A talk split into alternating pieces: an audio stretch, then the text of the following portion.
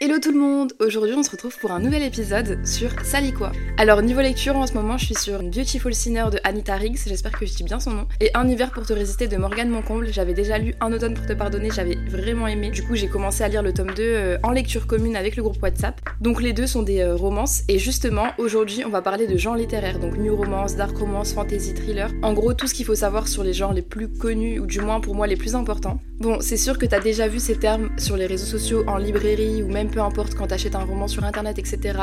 Pour celles et ceux qui connaissent déjà ces genres littéraires, ce sera un épisode assez familier. Et pour celles et ceux qui ne connaissent pas, bah, je vous laisse découvrir. Évidemment, je peux pas tout citer dans un podcast, ce serait beaucoup trop long, et en plus, j'ai pas non plus une connaissance infinie de tous ces genres littéraires. On va commencer par la romance. La romance, c'est ce que je lis euh, quasiment le temps, et j'ai aussi l'impression que c'est ce qui revient le plus sur les réseaux sociaux, surtout sur BookTok. Pour moi, la romance, c'est un des genres qui est le plus populaire. Bon, globalement, on le sait tous, la romance, c'est assez facile à comprendre. Ça reprend principalement une histoire d'amour, mais pour savoir quel type d'histoire, il faut connaître aussi ses sous-genres, si on peut dire ça comme ça. Donc on va commencer par la new romance. Donc c'est pas vraiment une romance classique, on a quand même pas mal de scènes euh, explicites entre les deux personnages, à ne pas confondre non plus avec une dark romance, enfin une romance érotique que j'expliquerai après, mais euh, ça fait vraiment partie de la relation des personnages, même si c'est pas le thème principal. L'histoire, euh, généralement, elle s'écrit à la première personne, mais on peut aussi avoir d'autres points de vue.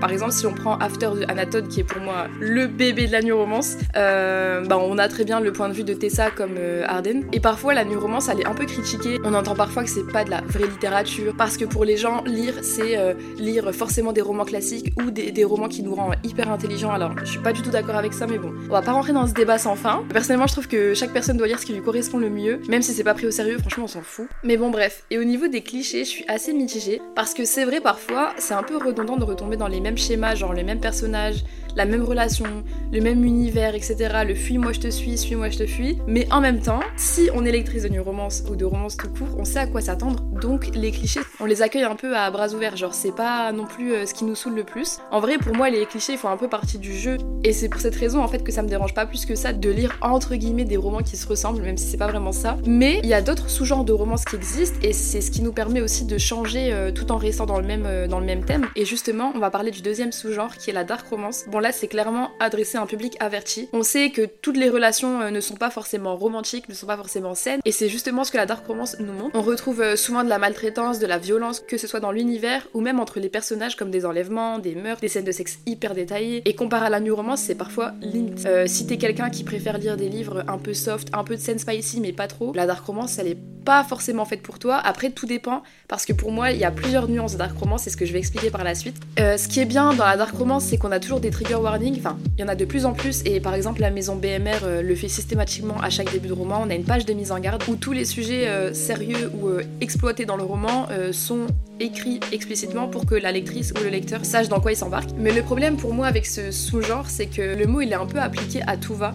Genre j'ai l'impression que dès que l'univers est un peu violent, allez hop c'est une dark romance. Alors que parfois je la considère pas personnellement comme dark romance. Et j'ai parlé avec des lectrices qui pensent la même chose que moi. Et je pense qu'on devrait ajouter sur les romans un degré ou un signe euh, qui nuance en fait les dark romances entre elles. Et justement, ça aiderait aussi les lectrices et les lecteurs parce que la dark romance, elle fait vraiment débat. On dit souvent qu'elle est euh, mise entre les mains d'un public trop jeune, pas assez averti, pas assez mature. Et ça cause des problèmes parce qu'il y a des personnes qui font pas forcément la différence entre la fiction et la réalité. Mais en ce qui concerne les nuances, je vais vous en parler aujourd'hui rapidement. Je vais te citer les trois romans pour t'expliquer là où je veux en venir.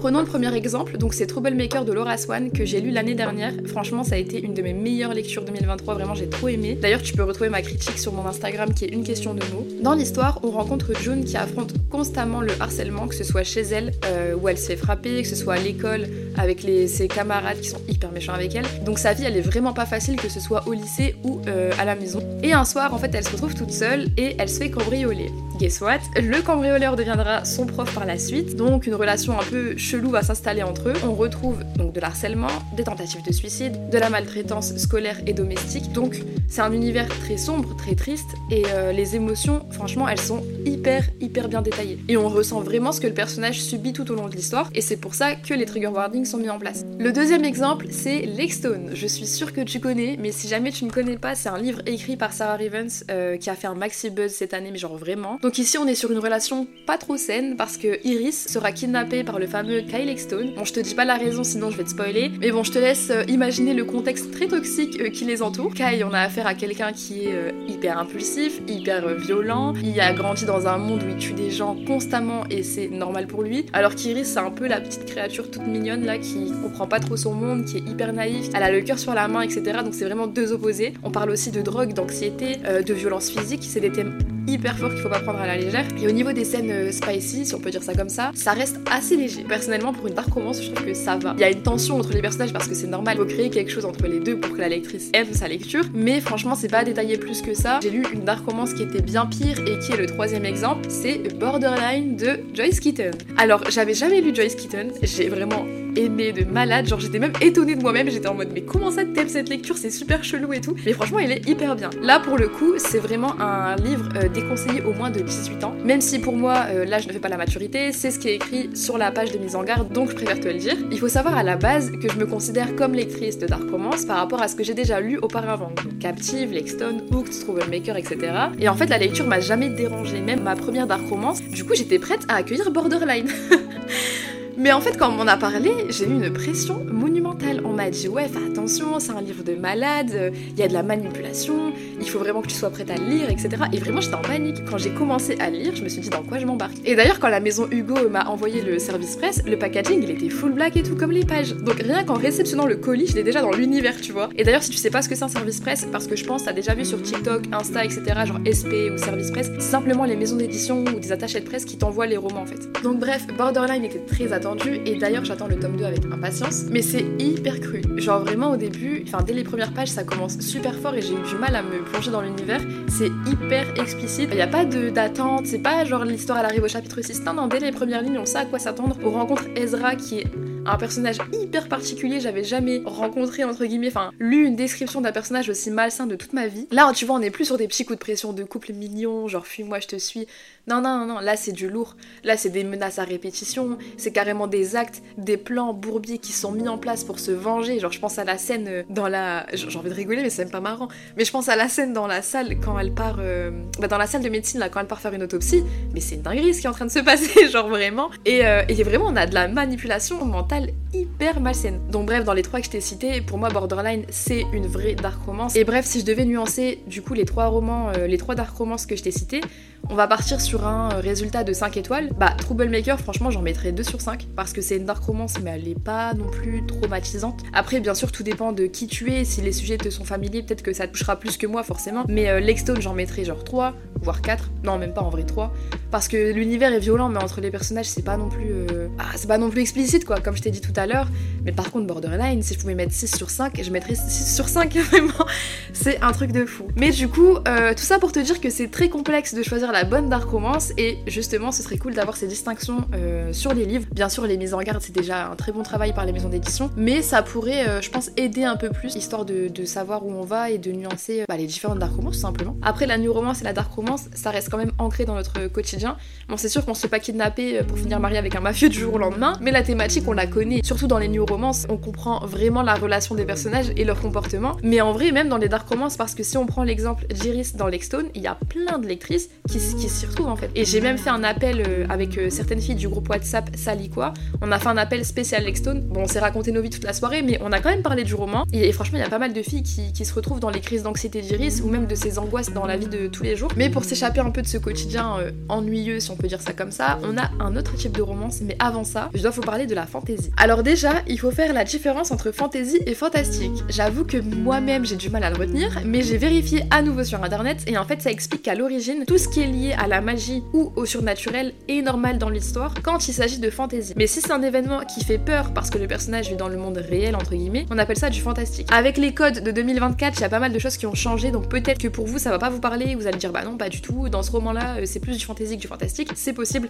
mais à l'origine c'est décrit comme ça. Donc ici, comme la romance, on a pas mal de caractéristiques. Bon, comme la romance, ici on a pas mal de caractéristiques qui te permettent de reconnaître ce genre euh, littéraire. Déjà, il y a toujours ce point commun qui tourne autour de la magie. Bon, tu peux prendre Harry Potter euh, qui est pour le coup enfantin je trouve, mais un très bon exemple pour l'illustrer. Ensuite on a affaire parfois à des mondes parallèles, donc soit l'histoire se passe dans un univers complètement inventé, soit elle se passe à la fois sur Terre et dans un monde qui n'a rien à voir avec le nôtre, mais le personnage peut aller venir comme il le souhaite, par exemple grâce à des passages magiques ou je ne sais quoi. Ou alors l'histoire peut très bien se passer sur Terre, mais on a le commun des mortels face à justement cet univers un peu magique, genre des vampires par exemple. Et comme chaque genre a ses sous-genres, on le sait bien, je vais vous en citer deux. Deux tout simplement parce que j'aime bien parler des lectures que je connais et pas trop m'aventurer dans ce que je connais pas.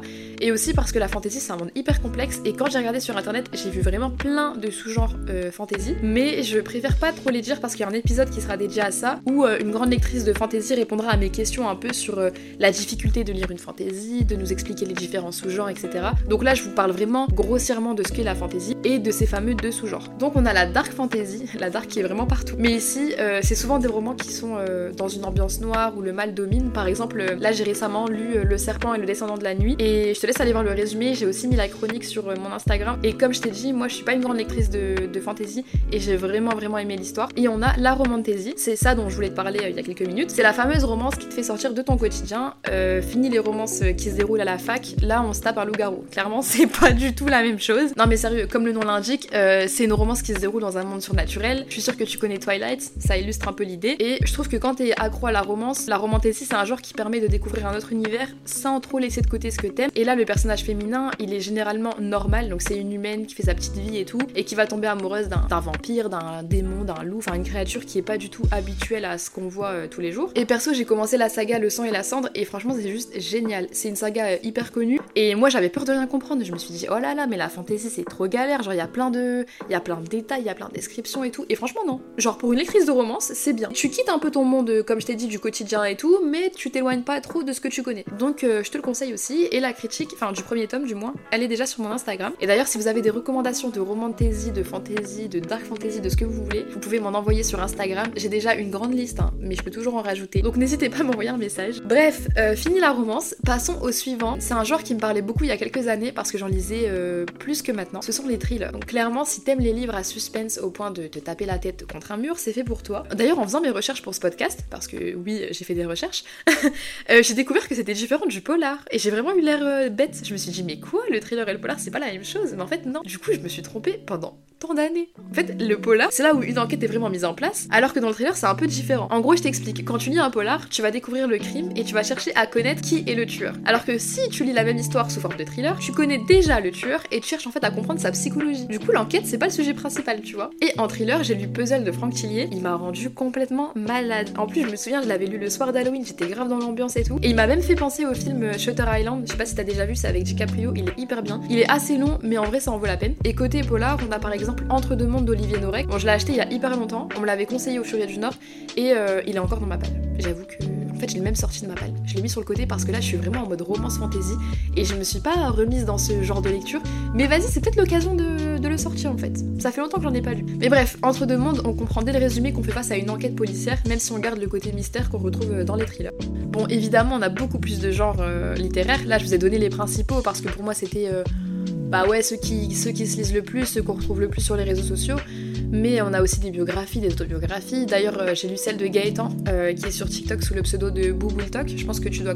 Et franchement, si tu connais pas, regarde, il est hyper drôle. Et justement, il a décidé d'écrire euh, une autobiographie pour partager son vécu quand il était plus jeune, donc son harcèlement. on retrouve aussi des conseils de psy, des lois pour mieux comprendre les risques, les conséquences. Et j'ai fait un avis sur Insta. Et franchement, c'était hyper intéressant et instructif parce qu'on est un peu du côté harceleur et du côté victime. Et ça permet aussi d'ouvrir les yeux en fait sur ce qui peut réellement se passer dans la vie de quelqu'un. Je pense que quand on n'a jamais vécu d'harcèlement, on sait pas réellement ce que c'est. Et là, pour le coup, c'était assez bien expliqué. Et voilà, l'épisode se termine. Et dans les prochains, je te donnerai même plus de détails sur ces genres littéraires parce que je vais te parler de tropes. Donc les tropes, t'as sûrement dû en entendre parler sur les réseaux sociaux. C'est genre les thématiques ou les schémas euh, qu'on retrouve parmi certains romans. En romance, par exemple, on a les enemies to lovers. Donc c'est tout simplement deux personnages qui vont se rencontrer, qui vont se détester et qui vont finir par s'aimer. Donc perso, c'est mon préféré. Mais ça, je te le raconterai une prochaine fois.